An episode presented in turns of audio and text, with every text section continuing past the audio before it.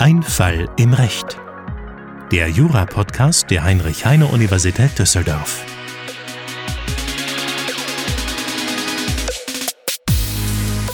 Willkommen bei Ein Fall im Recht, dem Jura-Podcast der Heinrich-Heine-Universität Düsseldorf mit den Fällen aus dem echten Leben.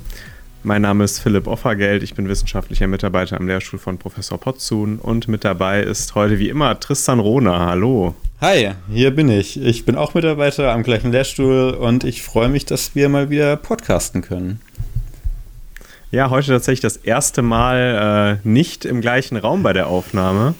Sag mir, Tristan, wo erreiche ich dich? Ach, Philipp, das weißt du doch. In meiner Kemenate in Düsseldorf. Ja, ähm, ja, in diesem Podcast besprechen wir alle zwei Wochen Fälle aus dem echten Leben, also die Fälle, die vor allem vor den Amts- und Landgerichten dieser Republik besprochen werden und Fälle, die euch gleichermaßen aber auch meistens im Studium begegnen könnten und versuchen deswegen auch immer Klausurtipps dazu zu geben, wie man diese Fälle am besten in der Klausur lösen müsste. Und was haben wir heute mitgebracht, Tristan? Ja, heute haben wir einen äh, spannenden Fall mitgebracht, der mich auch schon, ja, bisschen aufgeregt macht. Ja, wir machen heute äh, einen Klassiker aus dem Familienrecht. Und ähm, mhm. ist ein Fall, der auf jeden Fall im Examen so drankommen kann, aber relativ undankbar ist, muss ich sagen. Auf jeden Fall. Weil das muss man einfach dann irgendwie wissen, was da von der Rechtsprechung gemacht wird. Ne? Da kommen einige auch eher unübliche Anspruchsgrundlagen dran. Also wenn man den nicht kennt, hat man meistens relativ schlechte Karten, muss, muss man einfach sagen. Ne? Genau. Es geht um die unbenannten Zuwendungen im Familienrecht und ich kann euch Folgendes verraten. Vor, jeder, vor jedem meiner beiden Examina habe ich mir am Abend vorher, hatte ich so einen Gedankenblitz und habe gedacht, ach Mist, wie war das noch mit diesen unbenannten Zuwendungen? Und keine Ahnung, wie man das lösen soll. Und das habe ich mir jedes Mal angeschaut. Und dann habe ich jedes Mal festgestellt, das ist eigentlich gar nicht, gar nicht so schwer. Also man kommt damit schon ja, das klar. Das ist doch gut. Dann kannst du es uns doch gleich super gut erklären. Vorausgesetzt, ich schaue nochmal nach, wie es funktioniert. Was ist denn hier unser Sachverhalt? Unser Sachverhalt äh, ist gelandet vor dem Landgericht Köln im Jahr 2017 und ist eigentlich, wenn man ihn mal herunterbricht, gar nicht so kompliziert. Ja, da waren ein Haufen Sachen, waren umstritten, aber vom Entscheidungserheblichen äh, gar nicht so kompliziert. Ja, wir haben so ein Pärchen, die sind zusammen, das ist zumindest klar. Ja, laut, der Klä äh, laut der Beklagten eher so eine On-Off-Beziehung, laut des Klägers verlobt. Aber also war man sich da schon noch nicht so ganz einig. Naja, egal. Ähm, auf jeden Fall kauft er ein Auto, das er ihr dann auch gibt. Und sie nutzt dieses Auto während der Beziehung, um zur Arbeit zu fahren. Ja, arbeitet. Von Neuss nach Köln, also richtig hier äh, aus der Umgebung. Ja, richtig aus der Umgebung. Die sind da, äh, war es dann auch nötig, weil ich kann aus Erfahrung berichten, das ist nicht so schön, ähm, die Strecke täglich mit den Öffentlichen zu pendeln. Aber äh, natürlich vorbildlich, wenn man das macht. Ähm, andererseits, Autofahren ist auch nicht schön, da ist so viel Stau. Egal. Auf jeden Fall ähm, fährt sie dann mit diesem Auto zur Arbeit und äh, früher oder später ja, kommt es, wie es kommen muss, sonst wären wir nicht vor Gericht gelandet. Die beiden trennen sich und er möchte gerne das Auto wieder haben. Mhm.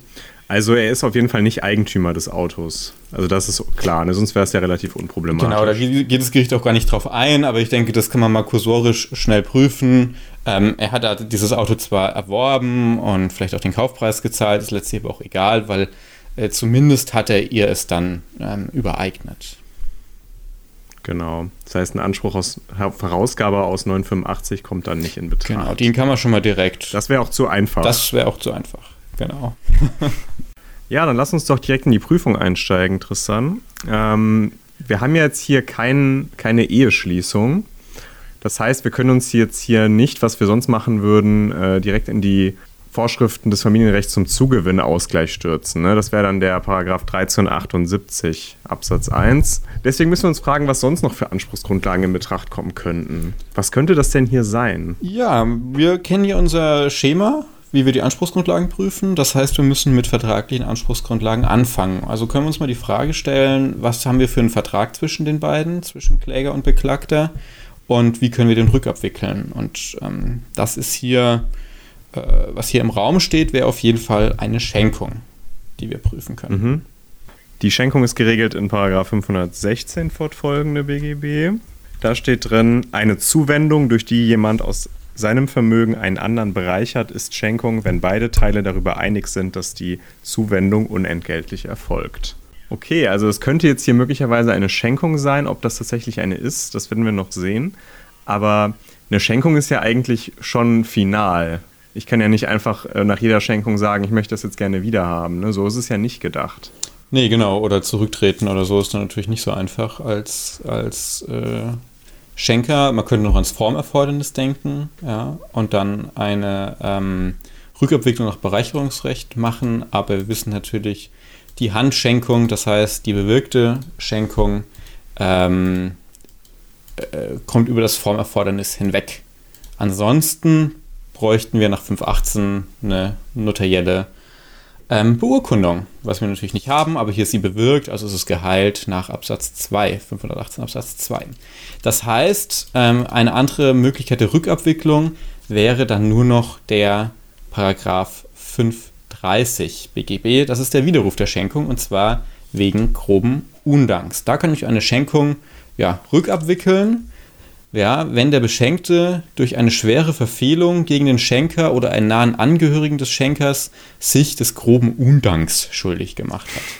Das ist irgendwie eine Vorschrift, die ich schon immer total lustig fand von der Formulierung her. Grober Undank, das ist so, das klingt für mich schon so nach irgendwie der ähm, ja. die Großeltern sind sauer auf ihr Enkelkind, weil das ist einfach undankbar, ein undank, ein undankbares Blag. Ach so, ach so meinst du, deswegen so so, so altbacken. Ja. Ich dachte jetzt mehr so witzig, weil ja. wenn ich das jetzt übersetzen würde, wenn wir heute das BGB schreiben würden, dann würde ich schreiben, wenn der Beschenkte sich wie ein großer Assi verhält.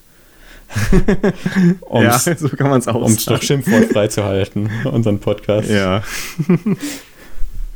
Irgendwie eine lustige Norm. Äh, ja, das stimmt. Ähm, die äh, Rechtsfolge des Widerrufs nach 530, die sind 531 ähm, Absatz 2 geregelt und da würden wir dann ins Bereicherungsrecht verwiesen werden. Genau. Also die Rückabwicklung, dieses, diese Herausgabe der Schenkung würde also dann über das Bereicherungsrecht laufen. Vor allem würde man dann die Einrede der Entreicherung möglicherweise entgegenhalten können. Ne? Also wenn der Beschenkte sagt, oh ja, ich habe die Sache aber nicht mehr, ich habe die vor fünf Jahren schon kaputt gemacht aus Versehen, dann müsste er halt nichts zurückgeben. Genau, aber das äh, setzt natürlich voraus, dass wir hier überhaupt eine Schenkung haben, damit wir überhaupt in den Anwendungsbereich von 530 gelangen. Und Philipp, du hast ja schon angeteasert, haben wir hier überhaupt eine Schenkung? Ja, so auf den ersten Blick würde man sagen, ja schon, ne? Weil der hat dieses Auto irgendwie gekauft und hat dann ihr überlassen, hat gesagt, hier, das ist jetzt deins. Es, war, es wurde auch übereignet, also es sollte auch ihr Eigentum werden. Würde man schon erstmal unbefangen sagen, es ist eine Schenkung, würde ich sagen. Und hier zeigt sich jetzt, warum dieser Fall auch so undankbar ist fürs Examen. Weil das sind alles jetzt so Sachen, die man nicht unbedingt kennt. Genau, im, im Examen oder in der Klausur, da würde man jetzt wahrscheinlich ins offene Messer laufen und sagen, ja klar, ist eine Schenkung. Ja, wollt ihr das geben, wollt ihr keine Gegenleistung haben? Easy. Aber, Aber warum ist es keine Schenkung? Ja, das äh, muss man jetzt schön begründen, so wie die Rechtsprechung das macht. Und die Rechtsprechung sagt, okay, wir haben hier, ja, es sieht schon aus wie eine Schenkung inhaltlich, aber wir haben ja dieses, diese ähm, nicht eheliche, dieses nicht eheliche Verhältnis, das dem Ganzen zugrunde liegt, diese Lebensgemeinschaft, die dem zugrunde liegt.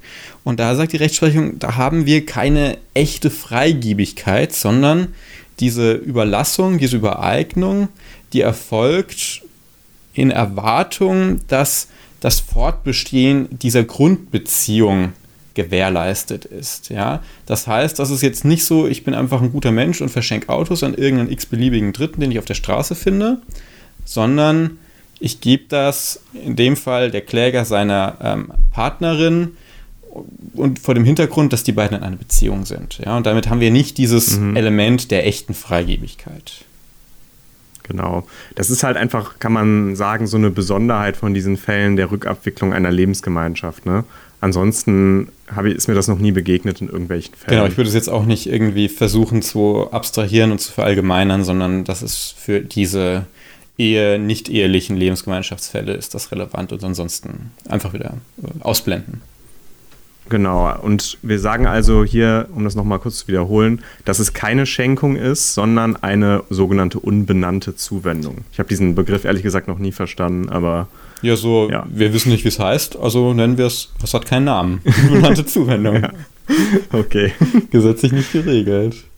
Gut, also wir haben hier keine Schenkung und deswegen müssen wir uns auch nicht mit der Frage befassen, ob hier möglicherweise ein Widerrufsgrund für die Schenkung vorliegt. Auch das wäre aber ehrlicherweise etwas fernliegend. Ne? Also, dass es hier die ähm, ehemalige Partnerin sich des groben Undanks schuldig gemacht hat, dadurch, dass sie die Beziehung nicht mehr fortsetzen wollte. Wobei wir gar nicht genau wissen, ob sie eigentlich die Beziehung beendet hat, ne? fällt mir gerade auf. Aber nicht genau. Okay, was kommt denn noch in Betracht? Ja, das Gericht ist ganz vorbildlich und das äh, würde ich mir wünschen, dass das dann in den Klausuren auch so ist und prüft natürlich alle relevanten Anspruchsgrundlagen und kommt hier auch kurz auf einen gesellschaftsrechtlichen Ausgleichsanspruch aus den 37 fortfolgende BGB zu sprechen. Mhm. Auch das ist ja auf den ersten Blick eher seltsam. Warum denn eine Gesellschaft? Ja, für eine GBR braucht es ja eigentlich nur zwei Leute, einen Gesellschaftsvertrag und einen gemeinsam verfolgten Zweck. Hier ist es ein bisschen komisch, beziehungsweise ein bisschen fernliegend dann schon, weil man äh, gar keine Informationen dazu hat, ob er dieses Fahrzeug überhaupt nutzen wollte. Ja, also sie nutzt es eigentlich alleine. Das heißt, wir haben hier eigentlich ja keine gemeinsame Nutzung dieses PKWs. Es wäre was anderes, wenn die den jetzt zusammen gekauft haben, um den gemeinsam abwechselnd, wie auch immer, zu nutzen. Aber hier nutzt nur sie ihn. Und deswegen ist eigentlich schon ähm, der Abschluss des Gesellschaftsvertrags zu verneinen, aber auch der gemeinsame Zweck zu verneinen. Genau. Dennoch ist dieser Anspruch aus dem GBR-Recht in diesen Fallkonstellationen so ein bisschen was, was einfach erwartet wird, was man auch anprüfen muss. Genau. Auch das macht den Fall wieder so ein bisschen undankbar. Ja, drei Sätze. Ja, lang. Genau. Langt. Gut, was kommt denn noch in Betracht? Jetzt wird es noch ein bisschen abgefahrener, würde ich sagen. Auch das wieder eine Norm, die man nur äußerst selten prüfen muss. Ja, jetzt geht's, äh, jetzt geht's richtig rund. Ähm, wir haben jetzt praktisch abgeklappert die vertraglichen, die quasi vertraglichen und die ähm, und die äh, sachenrechtlichen hatten wir ja in der Vorprüfung uns schon angeschaut. Also kommen wir jetzt ins Bereicherungsrecht. Ja, Bereicherungsrecht, da fallen mir ein paar Sachen ein. Man denkt natürlich zuerst an die Leistungskondition nach 812 Absatz 1 Satz 1 erste Alternative. Die kommt jetzt hier nicht in Betracht, auch nicht die Eingriffskondition oder so. Was allerdings in Betracht kommt, ist die sogenannte Zweckverfehlungskondition. Wo ist die denn geregelt? Habe ich noch nie angewendet, so ungefähr. Ja, die kommt auch tatsächlich gar nicht so häufig dran und ist auch ein bisschen äh, vertrickst anzuwenden. Also geregelt ist die in Paragraphen 812 Absatz 1 Satz 2 Alternative 2. Da steht drin, diese Verpflichtung, also die Herausgabepflicht, besteht auch dann, wenn, mit, wenn der mit einer Leistung nach dem Inhalt des Rechtsgeschäfts bezweckte Erfolg nicht eintritt. Genau, also für die ähm, Zweckverfehlungskondition. Das ist eine Leistungskondition, da brauchen wir auch die Leistung, wie ihr sie ganz normal kennt, gleiche Definition. Aber dann brauchen wir eben eine sogenannte Zweckabrede. Wir brauchen also einen Zweck, der mit der Leistung verfolgt werden soll. Also ihr leistet mit dem Hintergedanken, dass ihr einen bestimmten Zweck erreichen wollt. Das genügt aber noch nicht. Mhm. Dieser Zweck muss zusätzlich auch noch Teil einer vertraglichen Abrede geworden sein. Ja, also letztlich zwei Schritte. Erstens bezwecke ich mit der Leistung irgendetwas, verfolge ich einen Zweck damit. Zweitens habe ich diesen Zweck auch vertraglich, natürlich auch konkludent möglicherweise, festgehalten. Ja, um da mal ein Beispiel zu bringen, um es ein bisschen verständlicher zu machen. Stellt euch vor, ihr habt irgendwie vielleicht einen Mitarbeiter und der ähm, möchte eine Fortbildung machen als Steuerberater oder so und ihr bezahlt die dem jetzt. Und ihr macht das, weil ihr hofft, dass der dann mit euch später eine Steuerberatungssozietät gründet. Ja, das habt ihr mit dem aber so nicht vereinbart, aber das ist das, was ihr bezweckt mit dieser Leistung. Das weiß der andere auch. Sowas könnte ein Fall der Zweckverfehlungskondition sein. Wenn dann derjenige eben keine Lust hat, die Sozietät mit euch zu gründen, dann könntet ihr möglicherweise die Rückerstattung dieser Fortbildungskosten verlangen. Genau, wichtig ist nur eben, dass diese, dass diese Zweckabrede auch getroffen wurde. Also der muss das wissen und dann praktisch in, in Kenntnis und Billigung dieses Zwecks äh, diese Leistung entgegennehmen, dass wir dann eben dies, zumindest eine konkludente Zweckabrede haben. Genau, also das heißt, diese, diese Zweckabrede ist so ein bisschen so eine Stufe unter einem Vertrag, ne, kann man sagen, unter einem normalen Vertrag mit Leistungs- und Gegenleistungspflichten. Genau, ich würde sagen, es ist schon ein Vertrag, ähm, es ist aber eben unter eine Stufe unter einer Leistungspflicht. Ja, es ist äh, Mhm. weniger, du kannst jetzt nicht drauf klagen. Ja, du kannst jetzt nicht auf Erfüllung dieses Zwecks klagen. Okay, dann übertragen wir das jetzt mal auf unseren Sachverhalt. Man könnte sagen, dass der Kläger hier diese Leistung erbracht hat, also das Auto der Beklagten überlassen hat und dabei irgendwie den Zweck verfolgt hat, dass es ja der Ehe dienen sollte, der nicht ehelichen Lebensgemeinschaft und dadurch, dass jetzt diese nicht eheliche Lebensgemeinschaft gescheitert ist, liegt eine Zweckverfehlung vor. Aber das Gericht sagt, dass hier gar keine relevante Zweckabrede vorliegt. Genau, das Gericht sagt hier, es fehlt an dieser Zweckabrede. Ja, nach dem Sachverhalt wollte er ihr das äh, Fahrzeug einfach nur geben, damit sie ähm, zur Arbeit fahren kann. Ja, er hatte gar keinen anderen Grund, ihr das zu überlassen. Und dementsprechend, daran ändert sich ja auch nichts mit, mit dem Wegfall dieser Beziehung. Ja, damit kann sie immer noch zur Arbeit fahren. Ja, dieser Zweck wird immer noch erreicht. Und einen weitergehenden Zweck konnte das Gericht nicht feststellen. Um da vielleicht noch mal ein Gegenbeispiel zu bringen, wenn er jetzt irgendwie Geld investiert oder Arbeitskraft in ein gemeinsames Haus, dann kann man da eher drüber nachdenken, weil dann hätte er eine Leistung erbracht in der Erwartung, dass er dann eben auch an diesem Haus weiterhin partizipieren kann, dass er eine Gegenleistung dafür bekommt. Und wenn das dann scheitert, dann kann man über einen Ausgleichsanspruch nachdenken, sagt auch die Rechtsprechung. Aber hier wollte er eben mit dem Auto eigentlich äh, nicht viel zu tun haben. Er hat ihr das geschenkt, in Anführungszeichen geschenkt, damit sie damit zur Arbeit fahren konnte. Und deswegen liegt keine relevante Zweckabrede vor. Woran man jetzt noch denken könnte, so ein bisschen als Notnagel, das ist der Paragraph 313, die Störung der Geschäftsgrundlage. Wie sieht es damit aus, Tristan? Ja, ich finde schön, dass du es als Notnagel bezeichnest. Ist es ja auch, aber äh, man muss fairerweise sagen, in den Fällen ist das die Anspruchsgrundlage. Ja? Also wenn man, mhm. wenn man mit diesen unbenannten Zuwendungen eine Anspruchsgrundlage verbindet, dann eben der Wegfall der Geschäftsgrundlage nach 313. Ja, die Fälle werden ähm, darüber gelöst. Paragraph ja. 313 BGB lautet, haben sich Umstände, die zur Grundlage des Vertrages geworden sind, nach Vertragsschluss schwerwiegend verändert und hätten die Parteien den Vertrag nicht oder mit anderem Inhalt geschlossen, wenn sie diese Veränderung vorausgesehen hätten, so kann Anpassung des Vertrages verlangt werden, soweit einem Teil unter Berücksichtigung aller Umstände des Einzelfalls, insbesondere der vertraglichen oder gesetzlichen Risikoverteilung, das Festhalten am unveränderten Vertrag nicht zugemutet werden kann. Und Absatz 3 Satz 1 lautet noch zusätzlich, ist eine Anpassung des Vertrages nicht möglich oder einem Teil nicht zumutbar, so kann der benachteiligte Teil vom Vertrag zurücktreten. Daraus würde sich dann mhm. meiner Meinung nach eben die Anspruchsgrundlage aus ähm, 313 Absatz 1, 3 Satz 1 in Verbindung mit 346 Absatz 1 BGB ergeben. Das, also ein Rücktritt. Ja? Ich habe einen Rücktritt von einem Vertrag, den wir noch nicht näher spezifiziert haben, ähm, und kann dementsprechend dann die, ähm, das Auto zurückverlangen. Wir brauchen also, damit diese Norm überhaupt anwendbar sein kann, eigentlich einen Vertrag. Ne? Also im Gesetz steht ja auch mehrmals drin, festhalten am Vertrag ist nicht zuzumuten. Aber wir haben ja jetzt eben schon geprüft, es liegt eigentlich gar kein richtiger Vertrag vor. Ne? Ja, also, also Philipp, ich kann jetzt nicht mehr an mir halten ähm, äh, es ist ja echt so, ja, wir haben hier einen Vertrag, die Rechtsprechung sagt, wir haben einen Vertrag. Die Rechtsprechung sagt, was haben wir hier? Wir haben hier einen sogenannten Kooperationsvertrag zwischen den, zwischen den ja, Mitgliedern dieser nicht ehelichen äh, Lebensgemeinschaft. Man muss jetzt einmal mhm. fairerweise äh, äh, für euch sagen, ähm, die ihr hier zuhört, das ergibt alles nur so halb Sinn.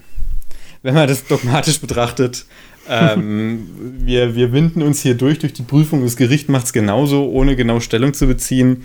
Ähm, das ist eine Situation, die ist im Gesetz nicht geregelt. Ja, äh, es ist keine Ehe, aber es ist auch kein Verlöbnis, aber es ist trotzdem mehr als so eine normale Vertragsbeziehung.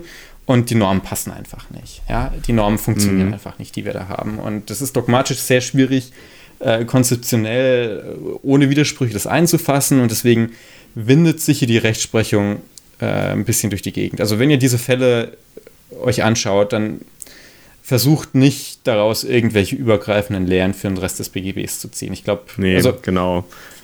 Das war auch bei meiner Examensvorbereitung so dieser Fall wirklich einer von den zum Glück eher wenigen Fällen, wo es nur darum geht, es irgendwie auswendig zu lernen, wie das funktioniert, der, wie die Rechtsprechung das macht. Also ich möchte gar nicht in Abrede stellen, dass die äh, äh krassen Leute, die im Familienrecht ultra den Durchblick haben, dass die das vielleicht irgendwie schaffen. Aber ähm, wenn ihr euch dieses Urteil anschaut und es mit dem abgleicht, was ihr sonst so lernt im BGB, im Schuldrecht AT zum Beispiel, ja, dann tut ihr euch schwer. Und da würde ich mich gar nicht entmutigen lassen, sondern nehmt einfach diesen Ausnahmefall hin, erkennt es an, dass es eine besondere Situation ist. Die Normen sind nicht für diese genau. Situation genau. nicht gemacht und deswegen steuert die Rechtsprechung auch auf 313 zu, weil 313 eben eine flexible Lösung äh, uns ermöglicht. Ja, das ist jetzt unbefriedigend, wenn ihr irgendwie euer Gesamtsystem stimmig halten wollt, aber das Gesamtsystem funktioniert eben manchmal nicht und das ist so ein Fall, wo es nicht funktioniert und 313 eben die besten Ergebnisse bringt, weil wir im Einzelfall abwägen können. Und deswegen sagt die Rechtsprechung hier eben, ja, wir haben einen Vertrag, wir haben einen sogenannten Kooperationsvertrag,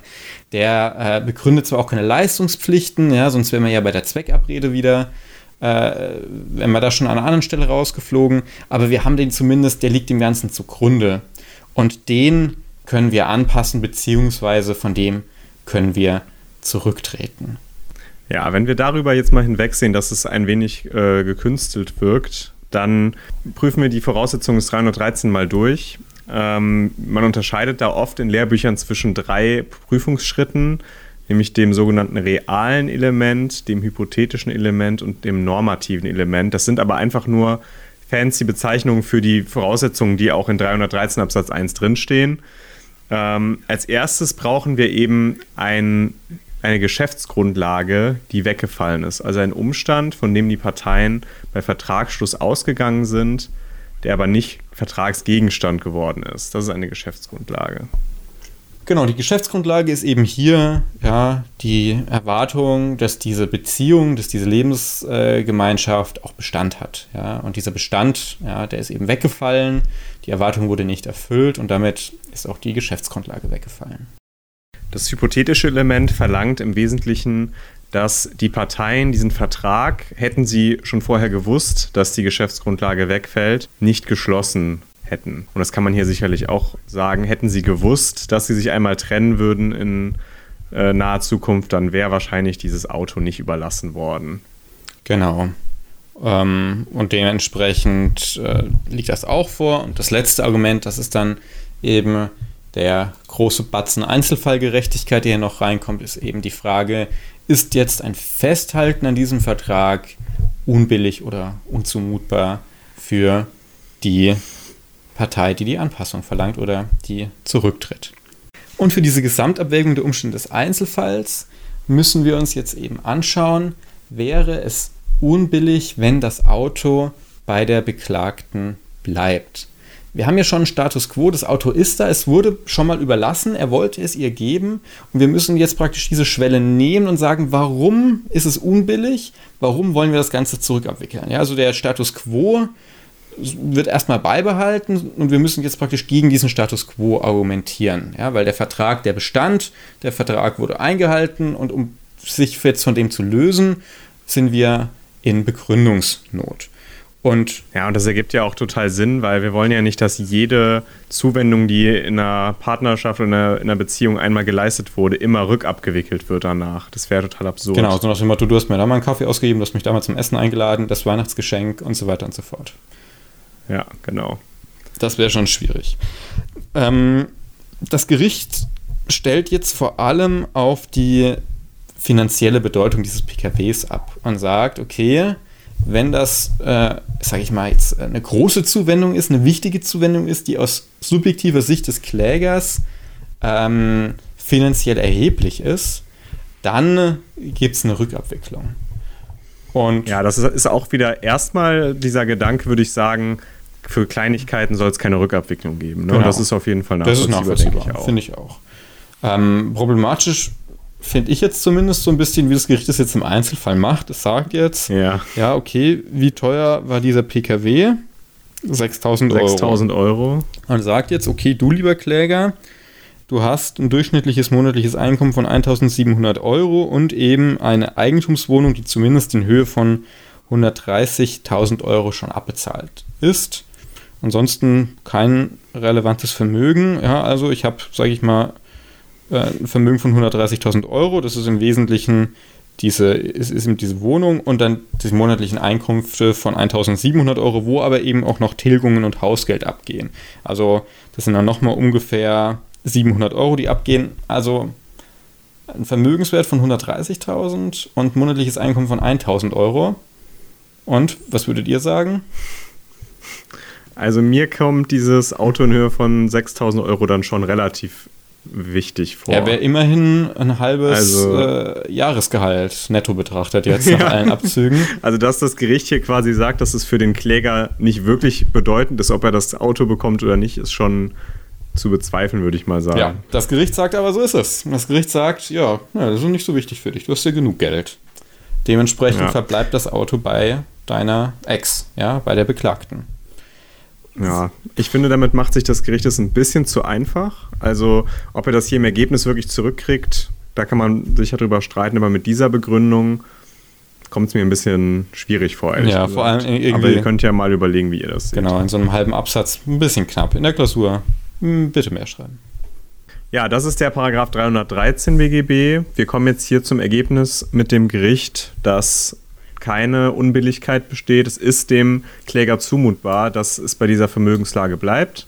Das könnt ihr in der Klausur auf jeden Fall auch gut anders vertreten. Das ist dann wirklich reine Wertungsfrage. Da wird euch äh, der Korrektor äh, wahrscheinlich eher nicht sagen können, das ist aber Quatsch, was du da geschrieben hast, sondern da geht es wirklich darum, gut zu argumentieren. Genau. Und was nehmen wir mit aus diesem Fall, Tristan? Ja, also diese ganzen Kleinigkeiten, wie das jetzt dogmatisch passt oder nicht passt, mal dahingestellt. Ja? Wichtig ist, dass ihr für diese Fälle diesen Lösungsweg in eurem Kopf abklappern könnt. Ja, ihr könnt den auch mal so und mal so lösen. Es ist gar nicht wichtig, wo er dann jeweils abbiegt, aber merkt euch einfach das Vorgehen. Fangt mit dieser Schenkung an zu prüfen und merkt euch in diesen Fällen, okay, keine Schenkung, ja, weil die Rechtsprechung das so sagt. Dann macht einen kurzen Abstecher ins Gesellschaftsrecht. Da scheitert es im Regelfall eben auch am Gesellschaftsvertrag oder am Gesellschaftszweck. Sachenrecht, unproblematisch, hatten wir am Anfang kurz erwähnt. Und dann wird es kompliziert. Ja. Bereicherungsrecht denkt trotzdem dran, diese Zweckverfehlungskondition zu prüfen. Ja.